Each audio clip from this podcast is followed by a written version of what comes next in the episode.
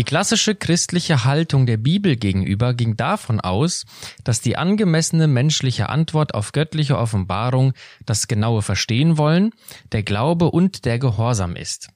Seit der Aufklärung im 18. Jahrhundert hat sich hier aber etwas grundlegend verschoben. Seither wurde die menschliche Vernunft zum höchsten Maßstab aller Dinge gesetzt. Und so wurde auch die Bibel diesem Maßstab der Vernunft unterworfen. Das heißt, die menschliche Vernunft entscheidet darüber, was in der Bibel wahr und auch gerade im historischen Sinne wahr sein darf und was nicht. Diese Grundsatzentscheidung hat die sogenannte historisch-kritische Theologie grundsätzlich für sich akzeptiert. Doch in dem Moment, in dem das geschieht, ist die gesamte Bibel verändert. Dieser Meinung ist mein heutiger Gast, Professor Dr. Helge Stadelmann. Er ist Professor für praktische Theologie und der Altrektor der Freien Theologischen Hochschule in Gießen. Er spricht sich dafür aus, dass bibeltreue Theologie grundlegend wichtig ist. Weshalb das so ist, darüber spreche ich heute mit ihm. Herzlich willkommen, Herr Stadelmann, hier bei FDH Podcast. Vielen Dank. Herr Stadelmann, Sie stehen wie kaum ein anderer für den Begriff bibeltreue Theologie. Sie haben viel Zeit in die Beschäftigung mit diesem Thema investiert. Warum liegt Ihnen dieses Thema so am Herzen? Man könnte sagen, das hat einerseits mit der Biografie, aber andererseits auch mit der Theologie zu tun. Fange ich mal mit der Biografie an. Das Gerne. Äh, könnte ja auch dann etwas helfen zu verstehen, einzuordnen, wie ich dazu komme. Als ich zum Glauben kam, ich bin gewissermaßen ein 68er, 1968, äh, ich kam gerade in die Oberstufe des Gymnasiums, ist mir unvergesslich die erste Stunde des Religionsunterrichts jetzt als Christ. Sie sind jetzt in der Oberstufe, sagte der Pfarrer Doktor sowieso. Äh, ich kann mit Ihnen wie mit erwachsenen Menschen reden. Ähm, wir wollen gleich mal festhalten, die Bibel ist nicht vom Himmel gefallen. Auf dieser Basis arbeiten wir in den nächsten drei Jahren.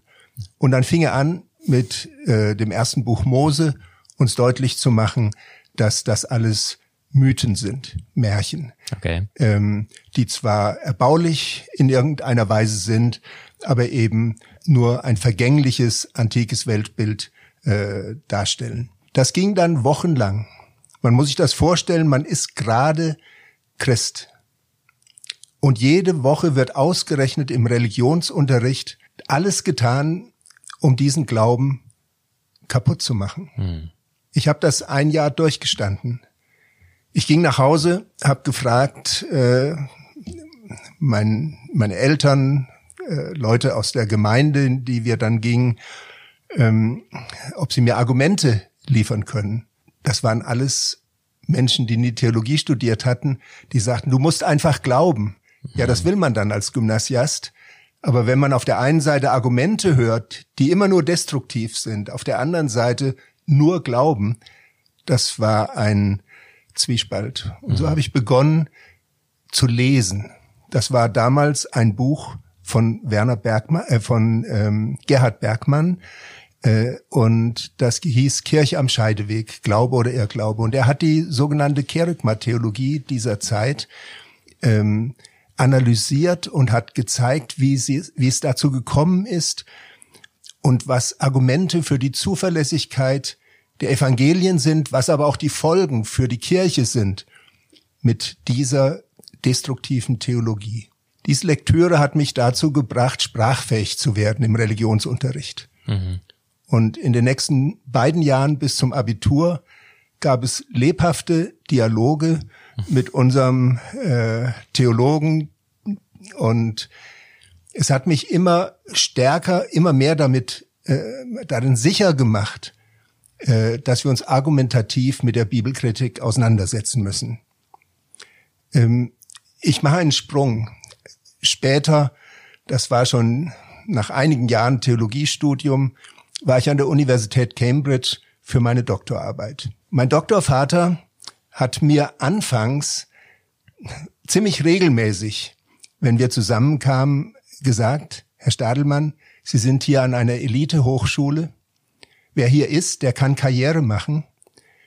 Nur lassen Sie Ihren Sonntagsschulglauben. Hm.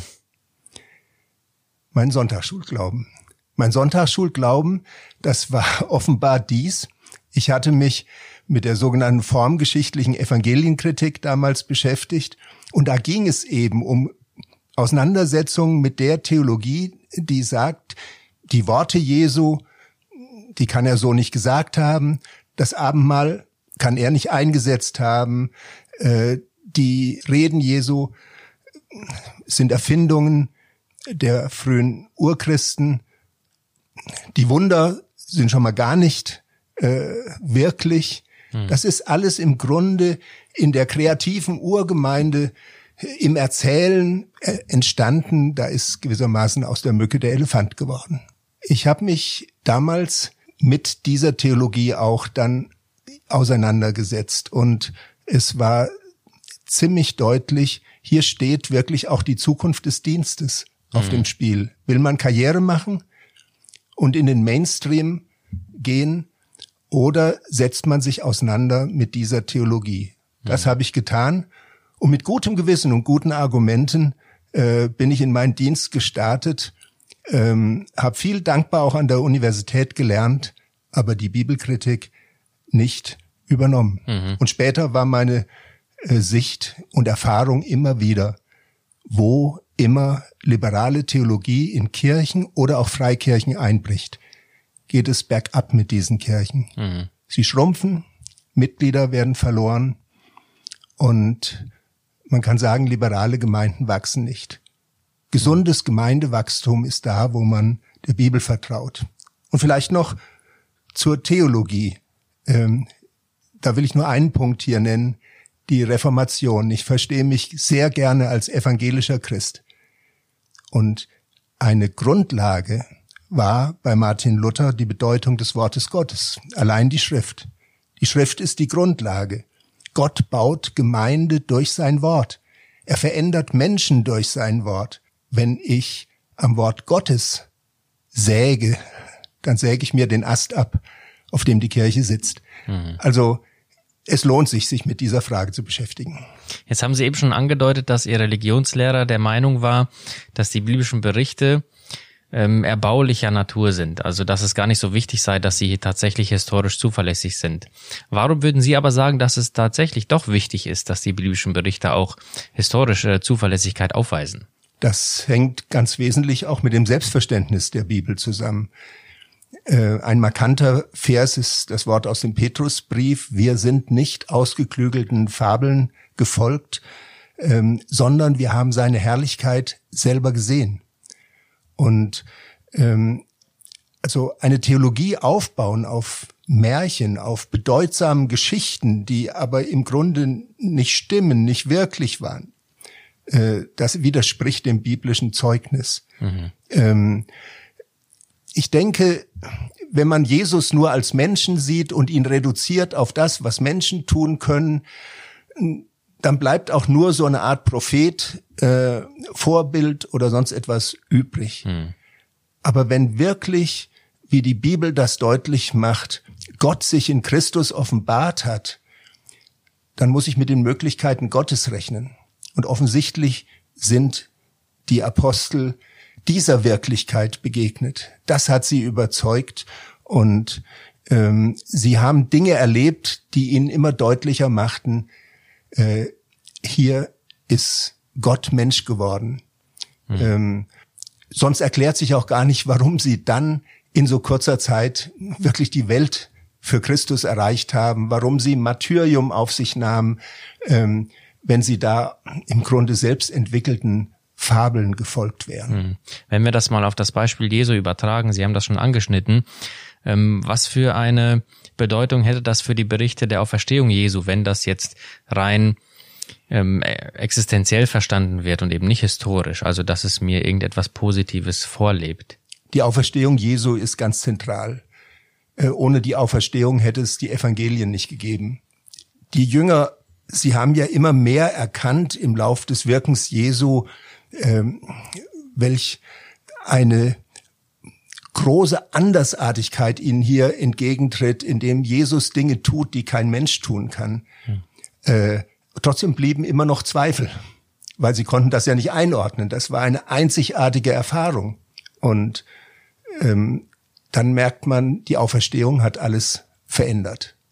Äh, waren sie vorher ängstlich? Wir lesen in den Evangelien, äh, dass sie hinter verschlossenen Türen waren, dass sie wieder zurück wollten in den alten Beruf und fischen nach der Katastrophe mhm. von Golgatha, wie sie das zunächst vielleicht empfanden.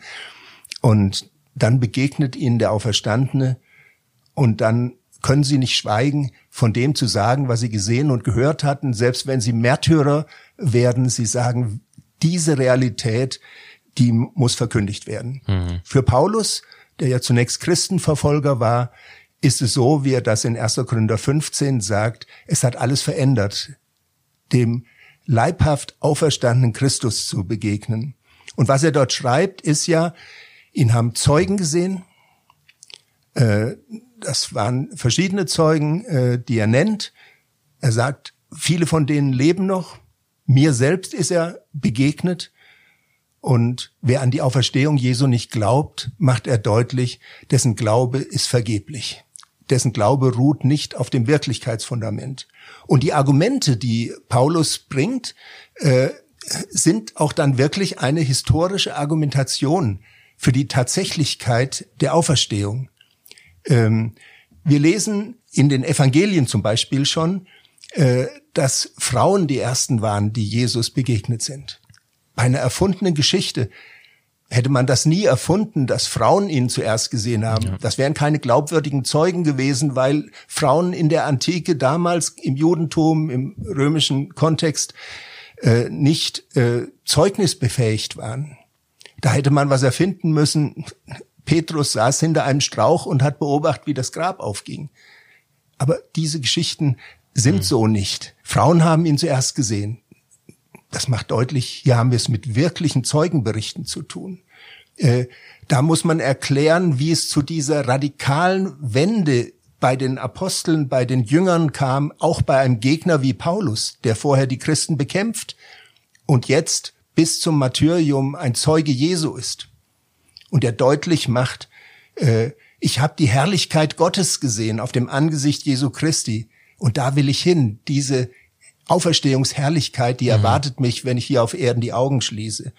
Also dieses veränderte Verhalten, das muss historisch erklärt werden.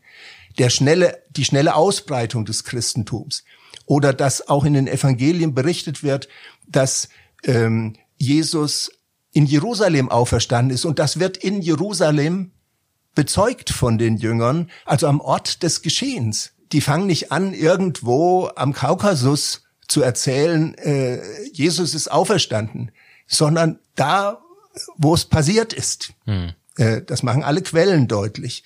Ähm, und insofern gibt es viele Dinge, äh, die zeigen, so sehen echte, historisch verlässliche Zeugenberichte aus. Und hier an dieser Stelle muss man noch sagen, als Paulus 1. Korinther 15 schreibt, ist das rund 20 Jahre nach den Geschehen. Während wir jetzt hier miteinander sprechen, ist es 30 Jahre nach der Wende, mhm. als Deutschland dann wieder vereinigt wurde. 30 Jahre später oder gehen wir auf den November 1989 zurück, 31 Jahre später weiß ich, weil das so ein wichtiges Ereignis war, noch alles. Ich weiß, was ich tat an dem Abend als in den Nachrichten kam, äh, die Mauer fällt. Hm. Ich weiß, dass ich meine damals noch kleinen Kinder um mich versammelte im Sommer 1989 und sagte, kommt her, guckt die Nachrichten an. Hier wird gerade der Zaun zwischen Ungarn und Österreich aufgeschnitten. Wenn hier ein Loch im Zaun ist, das ändert die Welt. Kinder, kommt her. Sie guckten, wie so sechs bis zehnjährige gucken. Ich habe Details nicht vergessen, weil das so wichtig war. Und Leute 20 Jahre nach dem Ereignis, da können sich Leute noch genau erinnern und da ist das eine erstklassige Quelle, was Paulus in 1. Korinther 15 sagt. Hm. Sie haben eben schon mehrfach auch in Ihren biografischen Ausführungen angedeutet und den Begriff historisch kritisch genannt. Was hat man jetzt im Gegensatz zur bibeltreuen Theologie ähm, unter dem Begriff historisch kritisch oder auch liberaler Theologie zu verstehen? Was zeichnet die aus? Ähm, man kann es festmachen, zum Beispiel an einem Theologen Trölsch im 19. Jahrhundert. Er hat drei Prinzipien der historischen Kritik formuliert, Das ist erstens das Prinzip der Kritik. Damit meint er, wir müssen jeden Text und damit auch biblische Texte dem Urteil unserer Vernunft unterwerfen. Nur wenn unsere Vernunft zu dem Ergebnis kommt, dass die Sache mir einleuchtet und stimmt, dann kann sie gelten. Bis dahin steht sie auf dem Prüfstand. Damit steht der Mensch, sitzt der Mensch sozusagen auf dem Richterstuhl, das Wort Gottes auf der Anklagebank. Und Trölsch hat selber schon gesagt, mit diesem Prinzip ist alles verändert. Weswegen, so sagt er ja interessanterweise, konservative Christen sagen, wer mit dem Prinzip der Kritik äh, den kleinen Finger gibt, das ist, als wenn man den kleinen Finger dem Teufel gibt, der ergreift die ganze Hand. Tatsächlich ist da mit diesem ersten Prinzip die Bibel äh, der Logik der menschlichen Vernunft unterworfen, die der letzte Maßstab ist, über Geltung oder Nichtgeltung der Bibel zu, unter, zu entscheiden. Das zweite Prinzip war dann das der Analogie, äh, der Entsprechung. Wir wissen, sagt Trölsch, was heute passiert oder was heute unwahrscheinlich ist und nicht passieren kann.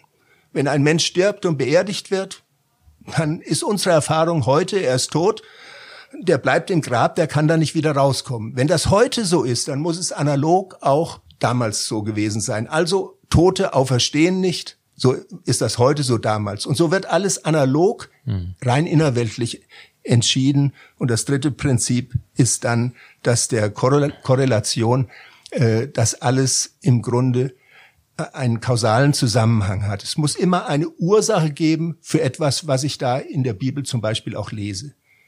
Und wenn die Ursache aufgrund dieses Analogieprinzips eben keine übernatürliche sein kann, dass da Gottes Macht einen Toten auferweckt, einen unheilbar Kranken, einen Lahmen heilt, ähm, wenn das ausgeschlossen ist aufgrund der Analogie, dann muss ich im Sinn der Kausalität eben erklären, wenn das nicht so passiert sein kann, was sind die Gründe, dass es so trotzdem geschrieben wurde?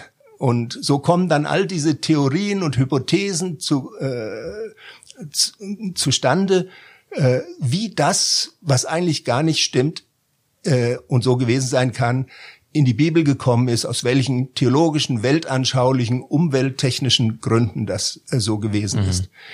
Also mit dieser Grundhaltung rechnet man nicht mehr mit dem der Realität äh, der Jenseitigkeit Gottes, der aber in seine Schöpfung, in seine Welt eingreifen kann. Es wird alles nur noch innerweltlich erklärt und das ist dann doch eine Theologie, die die Höhen nicht erreicht, die Theologie haben muss, die mit dem lebendigen Gott rechnet. Und ähm, Vielleicht kann man noch eines sagen zu dieser Frage nach mhm. historischer mhm. Kritik. Man kann da unterscheiden zwischen der Moderne und der Postmoderne. In der Moderne ging es dann in der Regel um die Tatsächlichkeit von Dingen, die in der Bibel äh, geschildert sind. Und diese Tatsächlichkeit wurde in Frage gestellt. Das war typisch moderne.